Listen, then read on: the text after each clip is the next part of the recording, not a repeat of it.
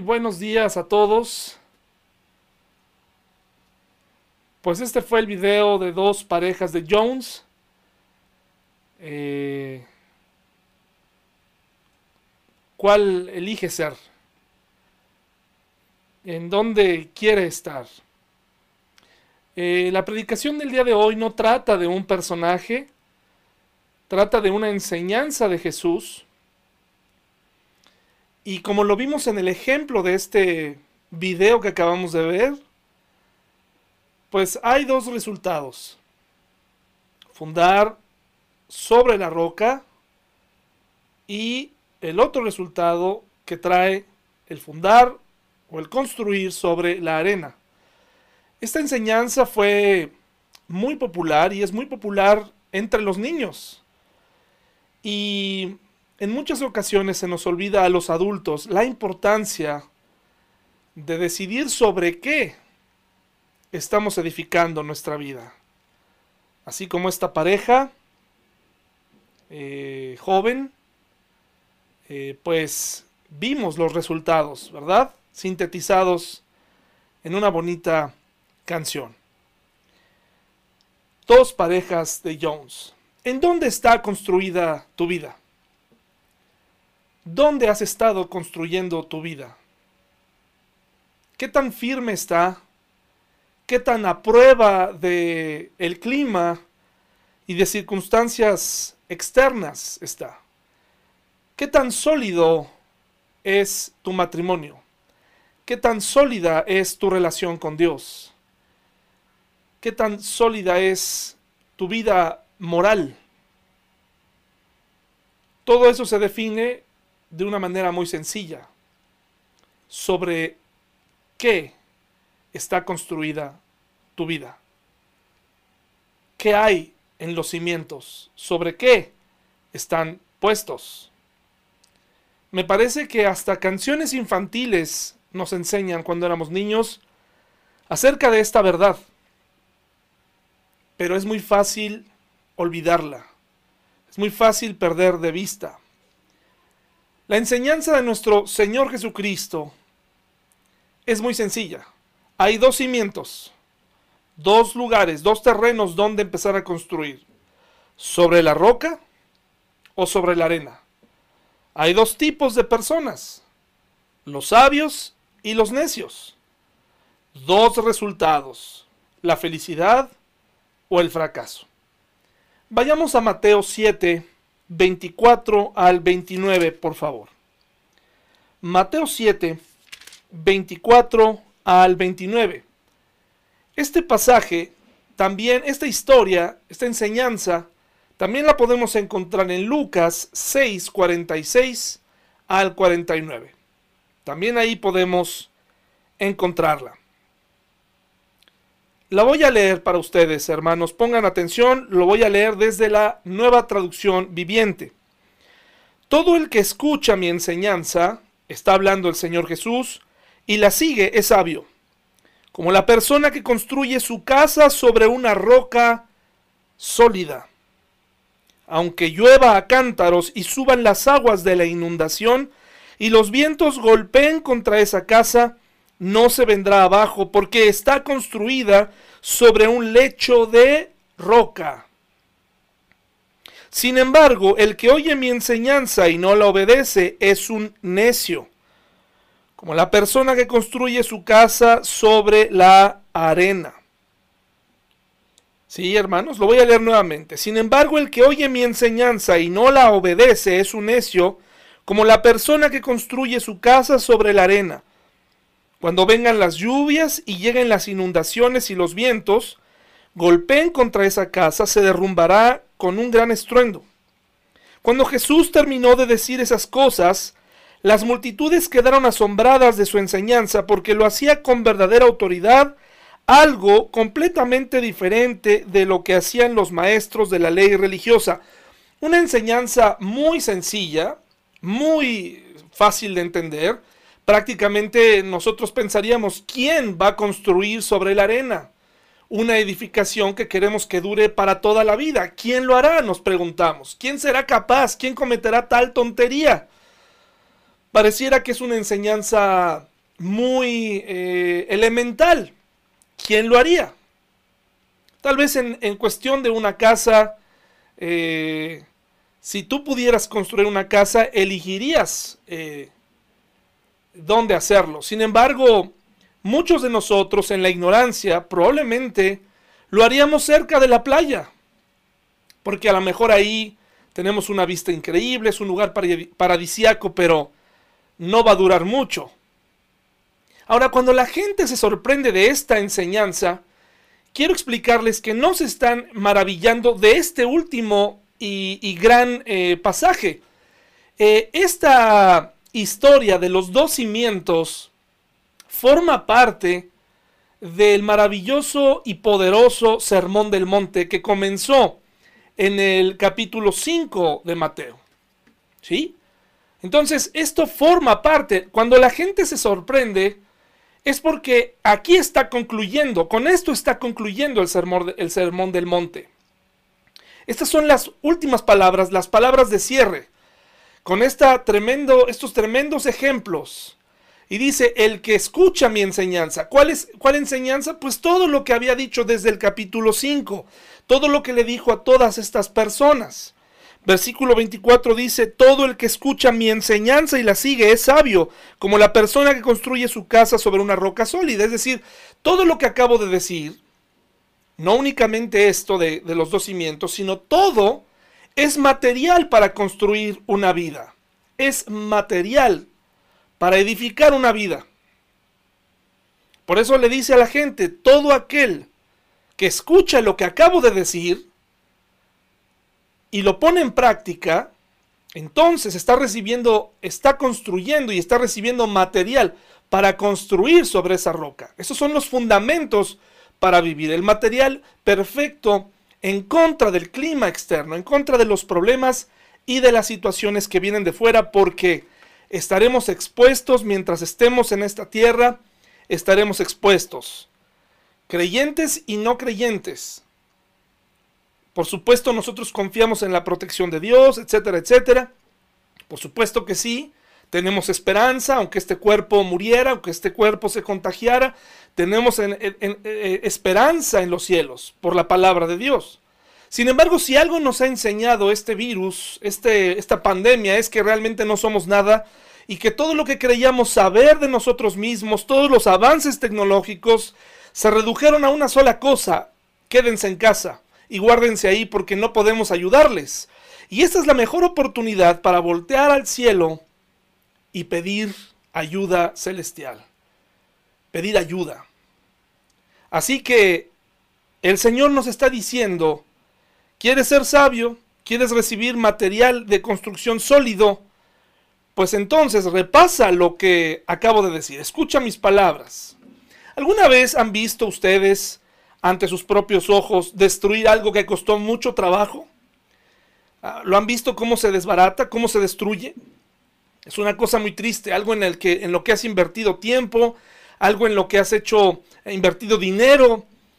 Y bueno, pues cuando nos ocurre un accidente, cuando nos ocurre una situación así, un choque, eh, un incendio, etcétera, etcétera, bueno, pues son cosas materiales, decimos.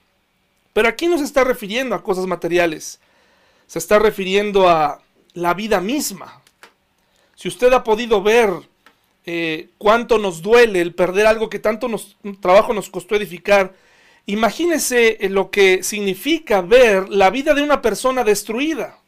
¿Cuántas veces se puede construir una vida, jóvenes, amigos, hermanos que me escuchan y que me ven? ¿Cuántas veces se puede construir una vida? ¿Cuántas veces eh, se puede llegar a ser joven? ¿Cuántas veces puede uno llegar a, vivir una vida y repetirla y repetirla? Una sola vez. No hay manera de repetir. Quisiéramos muchos de nosotros regresar al pasado y hacer las cosas de otra manera, hacer las cosas mejor. Pero, ¿cuánto tiempo, eh, cuánto podemos, en cuánto tiempo se construye una vida ¿Y cuántas veces? Una sola vez. Una sola vez. ¿Sobre qué está construida tu vida? ¿Sobre el placer, sobre ideologías equivocadas, sobre el pecado, sobre ti mismo y lo que y tus talentos, sobre qué. Estoy eh, en el año en donde cumplo 40 años. Es un momento ya eh, definitivamente para hacer un análisis sobre qué he hecho y qué ha pasado con mi vida. Y lo mejor de mi vida es el Señor Jesús, porque gracias a Él tengo la esperanza eh, de saber que aunque haya hecho cosas en los 40 años atrás, desde que tuve uso de razón y discernimiento para elegir entre el bien y el mal, etcétera, etcétera, le doy gracias a Dios que Él puede ayudarme a sobrellevar los errores de mi pasado. Es momento para que tú, joven, no te esperes a cumplir 40 o 60 años o a dejar de ser joven para hacer un análisis de qué clase de vida has llevado hasta el día de hoy. ¿Cómo va la construcción de tu vida? ¿En qué etapa va? ¿Cómo va? ¿Cómo lo has hecho? Y para Jesús es muy importante porque Él quiere que tomemos decisiones correctas porque no quiere que pasen algunas cosas como por ejemplo construir y construir y construir tu vida y de pronto darte cuenta, me equivoqué. Esto no era lo que yo quería, estoy insatisfecho, me siento triste, desanimado, deprimido, no quiero saber nada, eh, muchos jóvenes incluso hoy en día se están decepcionando. Eh, de la vida que llevan a muy temprana edad. Entonces Dios no quiere que desperdicies, Jesús nos enseña esto porque no quiere que desperdicies tu vida, tu tiempo tan valioso que te ha dado. Quiere que vivas tu juventud, quiere que disfrutes de la vida mientras estás aquí, por supuesto, pero que la construyas correctamente. Y también no quiere que tu vida esté construida con material muy frágil, porque en cuánto tiempo se puede destruir una vida, hermanos y amigos, en cuánto tiempo un joven destruye su vida. En segundos se destruye una vida. Deje usted una, una reputación. La reputación, dicen los proverbios, que una pequeña tontería es como una mosca que cae en un perfume y lo echa a perder. Pero bueno, al final recibiremos perdón de Dios. En caso de tener una mala reputación, podemos recuperarla. Podemos trabajar en ella, pero ¿qué hay si nuestra vida se pierde? ¿Qué hay si mueres? ¿Qué hay si el estilo de vida que llevas te está llevando a la destrucción de tu vida y sobre todo a la destrucción de tu alma? La, Biblia habla de la muerte segunda. Para el cristiano, la muerte no significa más que el comienzo de una nueva vida. Para la manera en cómo vemos la muerte de los cristianos en esta cosmovisión, para la, para la palabra de Dios, la muerte no es el final. Seas creyente o no, la muerte representa un, un principio, un inicio. ¿Por qué? Porque despertarás a una vida eh, para vivir la vida eterna que Dios ha prometido a sus hijos, o bien para despertar y entonces morir eternamente, como lo describe la Biblia, algo muy triste. Por eso el Señor Jesús nos da material y te dice a ti, joven, a ti, eh, persona que nos escuchas, es necesario tener una relación con Dios para comprender lo que significa una vida verdadera. Y para el creyente, pues no estamos aquí para desperdiciar nuestra vida. Por eso el Señor nos ha dejado ciertas normas para que no vayamos a destruir nuestra vida. Y nos da material sólido para que nuestro matrimonio, nuestro carácter, para que en nuestras malas rachas, pues podamos soportar y que eh, eh, la lluvia y la tormenta no destruya nuestra vida. Así que, ¿qué cosa dice si esta es la conclusión del Sermón del Monte, entonces, ¿qué cosas dice el Sermón del Monte que debemos recordar? Número uno, la verdadera felicidad. ¿Cuál es la verdadera felicidad? ¿Verdad? Y esto lo podemos aprender a través de las bienaventuranzas, en donde usted podrá encontrar una serie de temas acerca de esto. más que felices. ¿En dónde debe estar nuestra mirada puesta? ¿Que no, no acaso estamos buscando precisamente ese verdadero camino a la felicidad? Las bienaventuranzas nos ayudan a, desprendernos de lo que nosotros creemos que nos hace felices y nos enseña una nueva ruta para, para la felicidad. En esta nueva ruta el Señor Jesucristo ha prometido caminar con nosotros y ha prometido enseñarnos y ayudarnos para que lo que nos parece difícil de vivir pueda ser posible en Él. También nos enseña un propósito y nos da un propósito para vivir. Por ejemplo, ser luz y sal. Si tú sientes que tu vida no tiene propósito, no has comprendido entonces cuál es tu responsabilidad ahora en el nuevo nacimiento. No solamente recibir vida eterna, sino que ahora tienes la responsabilidad de ser luz y ser sal para todas aquellas personas que están en búsqueda de respuestas. ¿Y qué significa ser luz y sal? Ser personas distintas. Y como lo hablé el miércoles, es muy fácil enredarnos, es muy fácil dar mal testimonio, es muy fácil regresar a viejos hábitos, es muy fácil ser mal ejemplo para los demás y olvidar lo que el Señor Jesucristo nos ha enseñado una y otra vez. Pero estamos aquí para decirles a las personas, hay una manera de vivir que agrada a Dios y aunque mi vida no es perfecta, yo la quiero compartir. Pero ¿qué pasa cuando estamos completamente encerrados en nosotros, en nuestro pecado, haciéndonos a ellos, haciéndonos al mundo, equivocándonos, tomando decisiones que no agradan a Dios y viviendo como a él, no, a él no le agrada? Pero es fácil, yo he cometido ese error, hermanos. Es como cuando llegas con tu grupo de amigos no creyentes y de pronto ya estás hablando como ellos, ¿verdad?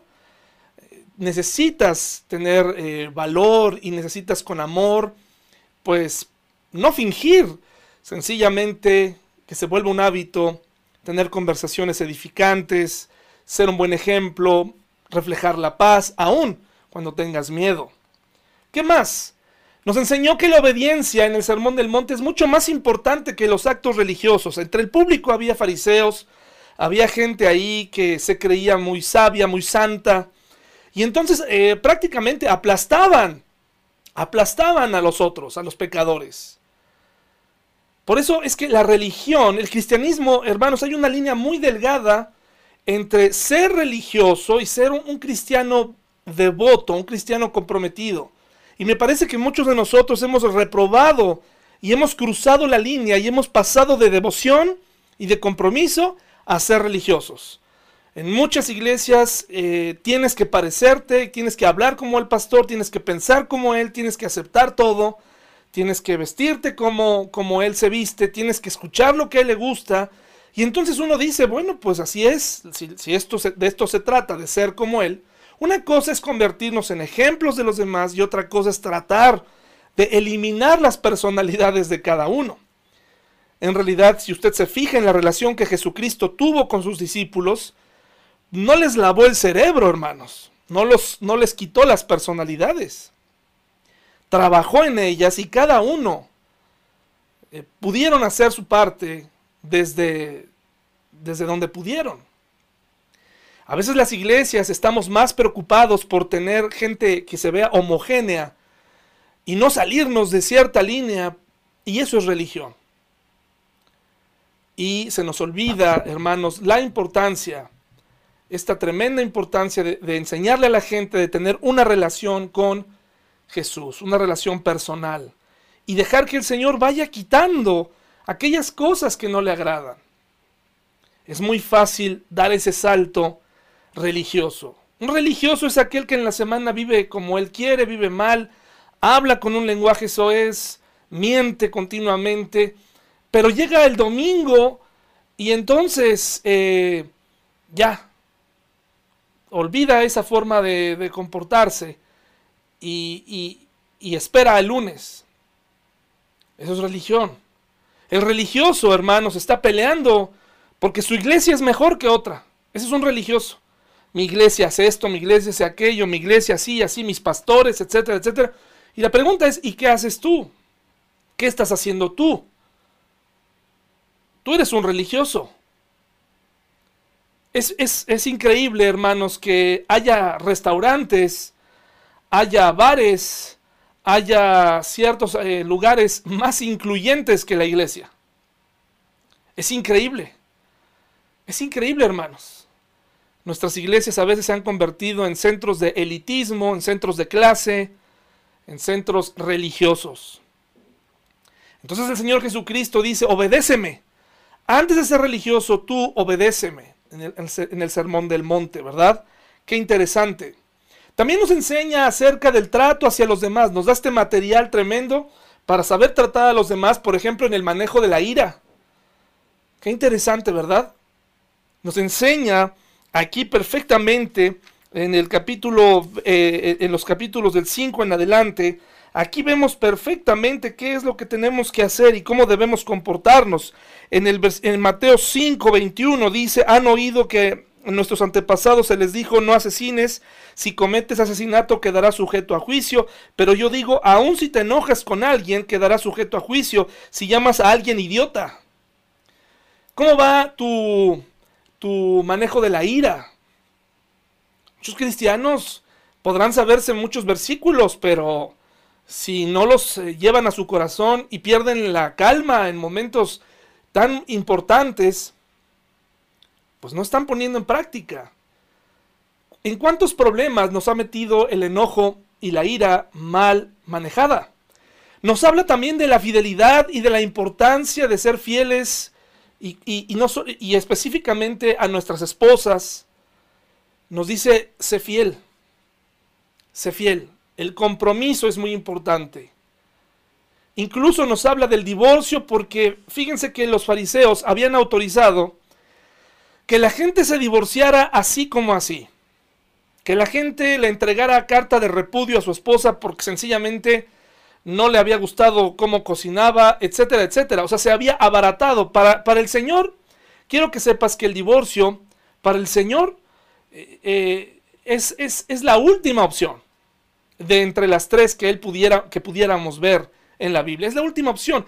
¿Sabes por qué? Porque entre las cosas que nos está enseñando el Sermón del Monte es que no hay nada que nosotros eh, no podamos perdonar.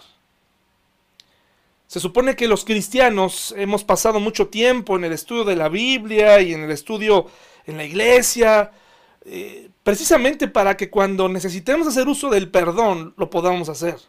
Y ahí es donde nos damos cuenta que somos religiosos, porque estas cosas pues no las ponemos en práctica. No voy a hablar sobre el divorcio en este día, pero quiero que sepas que es la última opción de, Dios. Porque Él espera que los cristianos, quienes también nos divorciamos, porque desafortunadamente no hay garantías, si una persona se separa del camino de Dios, descuida su vida, puede llegar a caer. Sin embargo, Dios cuenta con que somos de esa gente sabia que escucha lo que Él nos ha enseñado y que en el momento preciso perdonará que no solamente puede perdonar una infidelidad o un problema serio, sino que dejará el asunto en las manos de Dios para que su, corazón sane. Pero qué interesante porque también nos enseña, mis hermanos, eh, sobre perdonar a nuestros enemigos y amarlos. Amar a nuestros enemigos. Amarlos. Nos habla de no jurar y de no hacer promesas en vano, en promesas que no vamos a cumplir como solemos hacer. Fíjense qué, material de construcción nos está dando. Esto es edificar sobre la roca. Edificar sobre la roca no nada más es decirle a la gente, edifica en Jesús. Más bien te está diciendo, todo esto ponlo en práctica. Nos enseña también el Sermón de Monte la vida en la iglesia. Cómo deben ser nuestras ofrendas, cómo debe ser nuestra oración hacia Él, pidiendo su voluntad, no decretando cosas. Las palabras nuestras, mis hermanos, eh, no, no tienen un poder más, eh, más allá. Tú no puedes decretar cosas, eso es, eso, eso, eso es ser arrogante. Tú necesitas pedir la voluntad de Dios, que se haga su voluntad. Nos habla de la actitud que debemos tener con esta práctica del ayuno para aquellos que lo practican, pero francamente es, una práctica que, que, puedes practicar o no y, y, y sencillamente no pasará nada. Porque no sirve de nada que te abstengas de comer si, si a las dos semanas o, al, siguiente día vas a regresar como una fiera.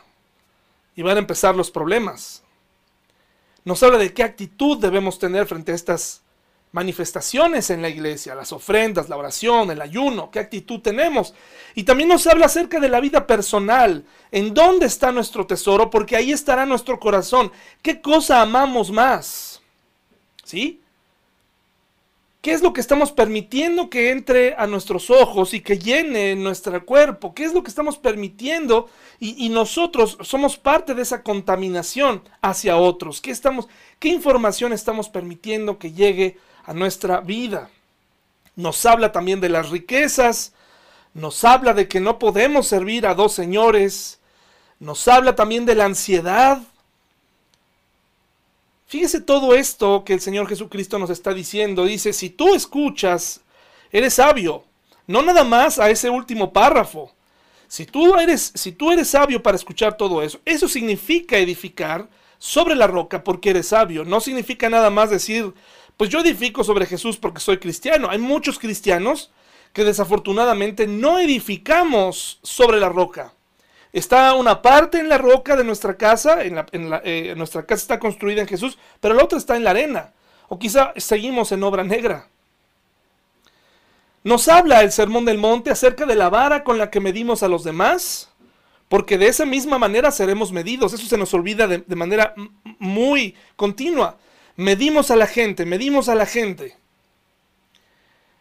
Y cuando nos miden a nosotros no nos gusta nos habla de tener cuidado con los juicios apresurados. De, nos apresuramos a hablar mal de los demás, nos apresuramos a emitir juicios terribles, nos apresuramos a castigar. Es mucho más fácil castigar que perdonar. Cuando tú tengas el, el anhelo de castigar a alguien o de juzgar a alguien, piensa primero en ti y en toda la gracia que has recibido. Nos habla también de la regla de oro, trata a los demás como quiere ser tratado y también nos habla del poder, el poder de la oración, la importancia de orar. Algo muy importante que el Sermón del Monte y que Jesús dijo también es cómo es el camino hacia la vida eterna. Ese camino es estrecho, no es ancho. Ese camino es estrecho, es difícil, es complicado. No es un camino de rosas, es difícil. Y dice que pocos son los que hallan esa puerta. ¿Por qué? Porque a la mayoría les gusta irse por el camino cómodo y tomar atajos. Y yo te quiero decir algo, mi hermano. No estamos en la tierra para vivir un cristianismo fácil, para vivir un, un cristianismo sencillo. El cristianismo traerá complicaciones, traerá situaciones morales que tenemos que vencer. Entonces la pregunta es, ¿nos sirve todo esto para construir una vida que se construye solo una vez? Tú construirás tu vida una sola vez. Una sola vez, tienes una sola vez. De ahí que muchos tal vez digan, si hubiera conocido a Jesús antes, mi vida sería diferente. Porque cuando usamos otro tipo de materiales, ¿qué va a pasar cuando venga la lluvia, hermanos? ¿Qué va a pasar? Se va a llevar tu vida, la va a destruir. Solamente puedes construir tu vida una vez. ¿Cómo la has estado construyendo? Te invito a ir a 1 Corintios 3, por favor. 1 Corintios 3. 1 Corintios 3, del 10 al 13, dice así. Por la gracia que Dios me dio, yo eché los cimientos como un experto en construcción Ahora otros edifican encima, pero cualquiera que edifique sobre este fundamento tiene que tener mucho cuidado. Pues nadie puede poner un fundamento distinto del que ya tenemos, que es Jesucristo. El que edifique sobre este fundamento podrá usar una variedad de materiales, oro, plata, joyas, madera, heno o paja. Pero el día del juicio el fuego revelará la clase de obra que cada constructor ha hecho. Un día si tú quieres negarte a esta realidad o si tú tal vez ante tus ojos has vivido una vida plena eh, o más bien dicho bien construida, solamente el tiempo en aquel día, cuando estos materiales sean pasados por fuego, sobrevivirán aquellos que aguantan y que aguantarán ese calor.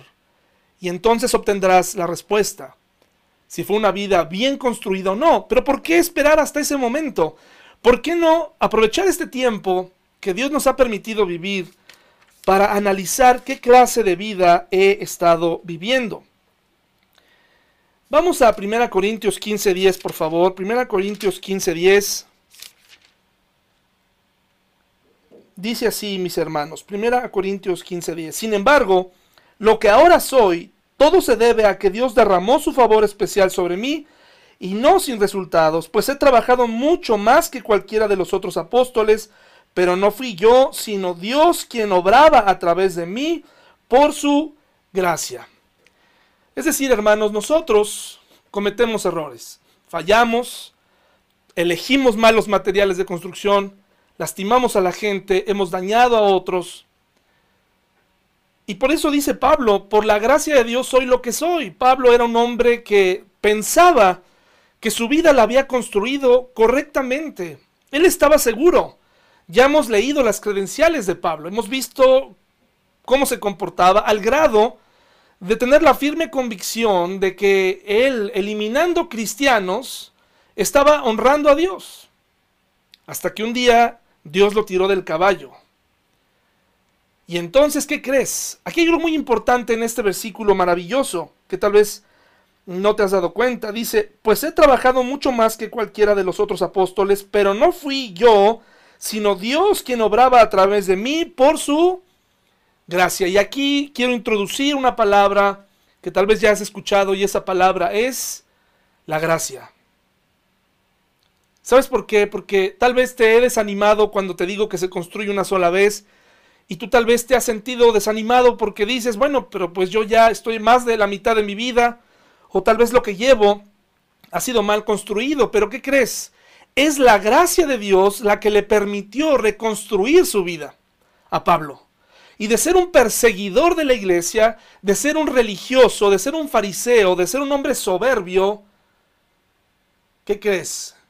Terminó siendo un apóstol del Señor Jesús. Y fue la gracia la que le permitió reconstruir una vida. De tal manera que ahora que he estado aquí en casa pensando, hay muchas cosas en mi vida que necesitan ser reconstruidas. Necesito elegir mejor los materiales de construcción. Sé que el fundamento es Cristo en mi vida, lo tengo desde muy pequeño, pero me he dado cuenta que he tomado decisiones equivocadas. Y sé que necesito depender del constructor que es Cristo y del, del cimiento que es su palabra y necesito estar con Él en la roca un amigo que está pasando por un momento muy complicado y que le deseo que pronto salga de ahí, que Dios eh, le devuelva a su familia, que Dios lo restaure, porque eso es lo que Dios puede hacer. Y me imagino su vida en este momento, tal vez con muros derribados, sin pintura, tal vez con un poco de esa inundación que entró. Pero sabes qué, la gracia te puede permitir reconstruir. Dios es un Dios de gracia. Y este amigo me, encontró una joya en un libro y me lo comparte. Y fue de aliento para mí. Dice, si pusieras todo lo que existe sobre la fe cristiana, lo que realmente es y lo que hemos inventado con ella, en un crisol, y subiéramos la temperatura, una cosa permanecería, la gracia. Lo voy a leer otra vez. Si pusieras todo lo que existe sobre la fe cristiana, lo que realmente es y lo que hemos inventado con ella, en un crisol, y subiéramos la temperatura, una cosa permanecería, y esa es la gracia. Es verdad. Edificar con los materiales en el lugar correcto, en Cristo, nos va a traer felicidad. Pero ¿qué pasa si yo he tomado algunas decisiones o me he dado cuenta que realmente no tenía fundamentos, que no tenía lo necesario, que caí, que fallé, que hice las cosas eh, totalmente mal, que solamente una parte de mi vida la viví correctamente y después me relajé y fallé. ¿Qué puedo hacer? La gracia. Es la gracia la que se levanta delante de nosotros y es momento de reconstruir. ¿Sabes cómo se le llama eso? Para una persona que aún eh, está conociendo su fe o que apenas se acerca a Cristo, esto se le llama el nuevo nacimiento. Así comienza, naciendo de nuevo, volviendo a empezar y pidiéndole a Dios, Señor, quiero construir mi vida, lo que, lo que reste de mis años en ti. Pero para el cristiano es una reconstrucción, es levantarse de la caída y continuar caminando con el Maestro. Esto es muy común, para no volver a caer, para no volver a, fallarle. Necesito fundamentos firmes. Cuando no sabes dónde ir, puedes leer Mateo 11, 28 al 30. Cuando tal vez en tu vida sientes tristeza por lo que ha pasado, te sientes desalentado, sientes que por dónde empiezo, por dónde, ¿qué hago ahora? Mateo 11, 28 al 30 dice así, luego dijo Jesús, vengan a mí todos los que están cansados y llevan cargas pesadas y yo les daré descanso. ¿Quiénes son este tipo de personas, hermanos? Gente que se siente que ha fallado, no sabe a dónde ir, está cargando, está, está, lleva una bolsa de culpa y han cargado con ella durante años. Pero fíjense lo más interesante de esto es, está en el versículo 29, pónganse mi yugo, déjenme enseñarles, porque yo soy humilde y tierno de corazón, y encontrarán descanso para el alma, pues mi yugo es fácil de llevar y la carga que les doy es liviana. El mensaje esperanzador de este versículo es, si no sabes por dónde empezar, si no, no sabes qué camino ir, dice el Señor Jesús, déjame enseñarte, déjame caminar contigo. La vida, necesitamos caminar juntos, es como un yugo, es como un, es un camino de arado, dice el Señor Jesús. Él, él no ofreció un camino de flores, pero dijo, yo quiero arar contigo este campo. Ponte mi yugo ponte mi yugo. Entonces quiere decir que Jesucristo está dispuesto a ponerse un yugo conmigo. Y al ser ligero para Él, será ligero para mí. No sabes a dónde ir, déjate enseñar por Jesús. Él quiere caminar contigo. Él quiere que comiences a reconstruir y no estás solo. Qué maravilloso, ¿no? Qué maravillosa historia. ven a Él si estás cansado. Pero también cuando sientes que nadie te entiende, porque decimos es que nadie podrá comprender lo que yo pasé. Hebreos 4, 15 al 16. Hebreos 4, 15 y 16. Dice así, se los voy a leer mis hermanos desde el 14. Dice, por lo tanto, ya que tenemos un gran sumo sacerdote que entró en el cielo, Jesús, el Hijo de Dios, aferrémonos a lo que creemos.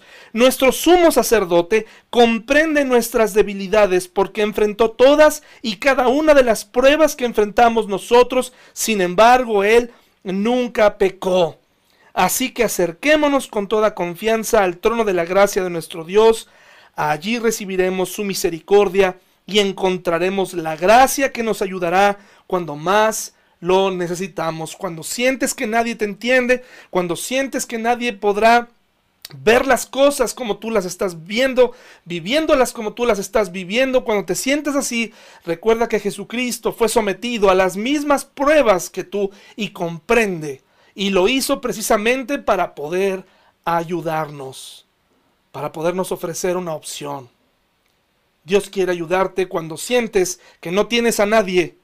Ofrece caminar contigo, ofrece enseñarte y dice, yo te entiendo, yo sé lo que tú estás atravesando y quiero atravesarlo contigo. Yo comprendo. Acércate confiadamente. Si el pecado y la destrucción te, te, ha hecho creer que la gente o sientes que la gente te detesta por los errores cometidos, por la falta de construcción, eh, por haber construido sobre la arena, has tenido que pagar el precio de las consecuencias. Está bien, ya lo sabes. Ahora sabes con quién cuentas y con quién no, pero ¿sabes qué? Jesús siempre está ahí y quiere ayudarte quiere ayudarte a atravesar este momento de reconstrucción en tu vida. Un momento de reconstrucción, porque Él sabe que la vida se construye una vez, pero Él nos puede ofrecer una reconstrucción. Qué esperanzador, ¿no?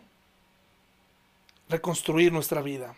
Segunda Corintios 12:9 dice así, mis hermanos. Segunda Corintios 12:9 Dice, cada vez Él me dijo, mi gracia es todo lo que necesitas, mi poder actúa mejor en la debilidad. Así que ahora me alegra jactarme de mis debilidades para que el poder de Cristo pueda actuar a través de mí. ¿Qué significa esto? Es que no puedo, es que soy débil, es que no sé, eh, no sé qué hacer, me, me gana la apatía. Es que entonces, ¿qué dice el Señor Jesucristo?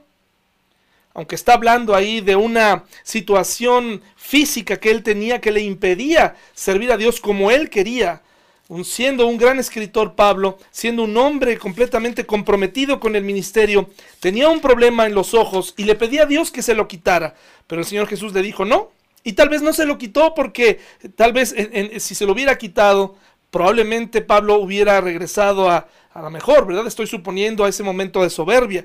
A veces Dios permite que carguemos con ciertos aguijones, como Él le llama en la carne. Pero aquí nos dice, en aquello que te falte, en lo que te sientes incapaz de hacer, yo puedo con tu debilidad. Cuando somos vulnerables, cuando nos ponemos a su disposición, eso es muy importante. Muchas ocasiones queremos que Él lo resuelva para que nosotros, que nos quite esa, esa aflicción, para que sigamos adelante. Pero en este caso, Dios se la deja a Pablo para que haya esta continua necesidad de Él. Y que no se le olvide que necesita de Él. Pero dice, yo quiero, yo quiero, porque mi poder se manifiesta en la debilidad. Cuando somos vulnerables, cuando somos débiles, cuando reconocemos que necesitamos orar, que no podemos por nosotros mismos, cuando reconocemos que efectivamente no tenemos los dones necesarios, cuando no tenemos, eh, entonces es su poder el que se manifiesta. Pero en muchas ocasiones somos soberbios, hermanos. Pero Él quiere ayudarte. ¿Qué te parece, hermano? Cuando te falta conocimiento y dices que me falta mucho. Segunda de Pedro 3, 17 al 18 dice, queridos amigos, ustedes ya saben estas cosas, así que mantengámonos en guardia, entonces no serán arrastrados por los errores de esa gente perversa y no perderán la base firme que tienen. En cambio, dice la palabra de Dios, crezcan en la gracia y el conocimiento de nuestro Señor y Salvador Jesucristo. Sencillo es que no sé, no sé qué Dios quiere para mí, es que eh, siento que me falta mucho conocimiento y, me frustro. No es pretexto. No es pretexto. Dice la Biblia en Santiago que al que le falte sabiduría se la pida a Dios. Y aquí estamos viendo claramente en el versículo. Crece en el conocimiento, en la gracia y en el conocimiento. Crece en la gracia y en el conocimiento de Dios. Busca a Dios. No me digas que no sabes lo que significa buscar. Cuando a ti y a mí nos interesa algo, investigamos. No me digas que no. Cuando recién estabas cortejando a tu esposa o, a tu esposo, sí que te interesaba qué hacía, qué hora salía. Bueno, hasta los horarios del papá te sabías. Todo. Si te gusta el fútbol, investigas por dónde lo van a pasar, eh, cómo lo van a pasar y ves la manera de hacerlo el, asunto de Dios es lo único que no sabemos cómo. Es muy sencillo. ¿Cómo crece, crecerá nuestra fe escuchando la palabra? Leyendo la escritura, estudiando. Pequeñas porciones, empiezo con poco, me hago preguntas. Por favor, lo tenemos que hacer. Crece en la gracia y en el conocimiento de Dios un conocimiento que parte desde nuestra relación personal y después, por supuesto, termina con otros hermanos, la iglesia, las circunstancias en las que Dios nos enseña. Pero tienes que crecer, porque si no creces, por eso precisamente volvemos a edificar sobre la arena. Es un estado continuo en el que vivimos, vienen los problemas y se lleva la edificación. Porque no hay fundamentos firmes. Romanos 5.20, por favor.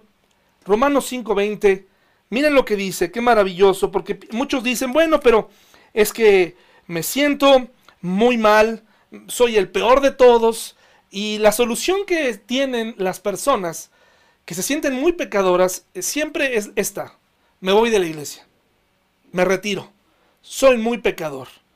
¿Quién te dijo que en la iglesia eh, va la gente que no peca? Eso es lo malo de lo que proyectamos en las iglesias y los pastores y, y todo esos eh, bonitos y ordenados cultos. damos una imagen de que ya no pecamos, pero no es así. En la iglesia, y específicamente en nuestra iglesia, hermanos, como lo hemos dicho, creo que va la gente más necesitada de Querétaro. Los más pecadores, vamos ahí. El pastor más pecador, aquí estoy. Aquí estoy, hermano. No hay pretexto. Y mira lo que dice así para irte de la iglesia. Romanos 5:20 dice, la ley de Dios fue entregada para que toda la gente se diera cuenta de la magnitud de su pecado. Pero mientras más pecaba la gente, ¿qué dice? Más abundaba la gracia maravillosa de Dios. ¿Te sientes el más pecador de todos? ¿Has, eh, ¿Te has hundido en el pecado? ¿Has ¿Te has sumergido en él? Eh, tus pies, está, eh, el lodo ha cubierto tus, hasta tus rodillas, está llegándote hasta el cuello el, el agua del pecado estás agobiado, estás deshecho, bueno, pues eh, este es el momento. La gracia de Dios entra en acción. La gracia de Dios quiere que reconstruyas. La gracia de Dios quiere darte otra oportunidad. Dios quiere darte otra oportunidad.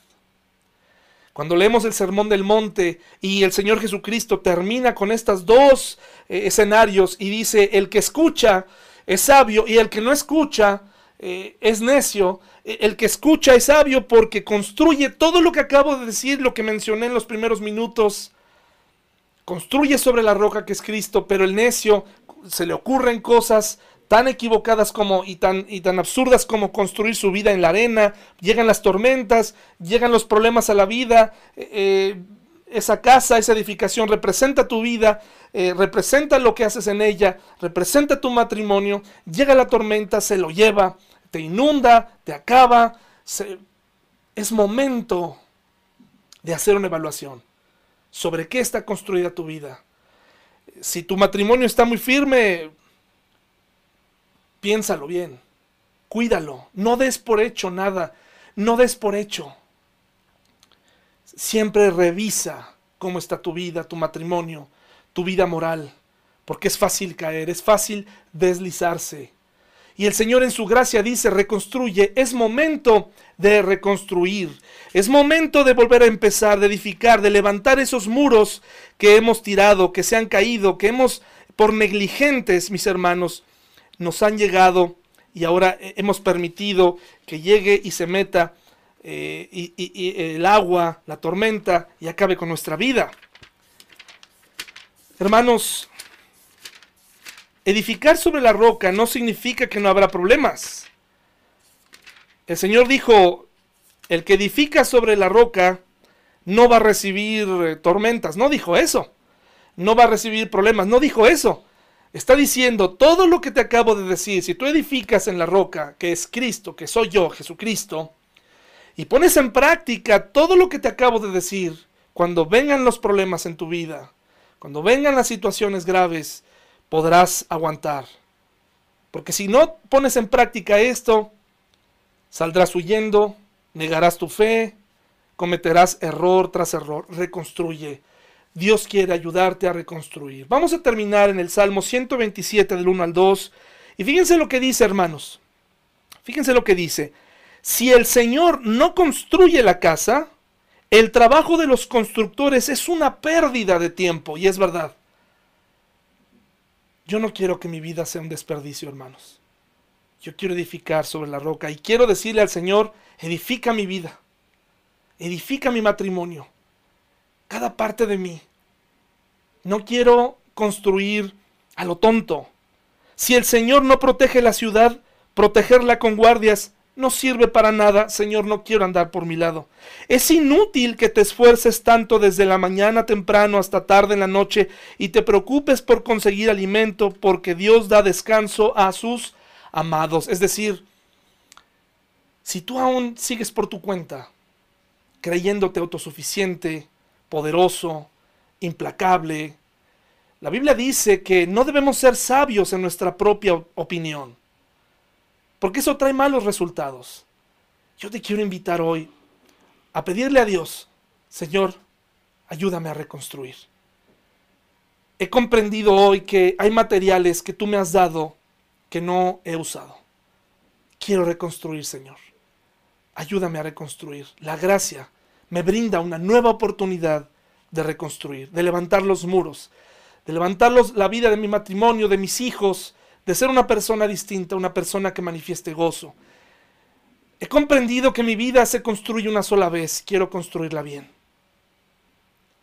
Quiero reconstruir aquellas partes en donde no lo he hecho bien. Esta enseñanza ha estado en muchos salones de clases dominicales los domingos y muchas veces lejos de los púlpitos para los adultos. Hermanos, ¿cómo quieres ver tu vida? ¿Quieres ver tu vida construida en la roca o en la arena? ¿Quieres ser feliz o quieres lidiar con el fracaso siempre, con el fracaso eterno? ¿Qué quieres hacer? No pierdas tiempo. Reconstruyamos, hermanos. Nos vemos. Los extrañamos. Hasta luego.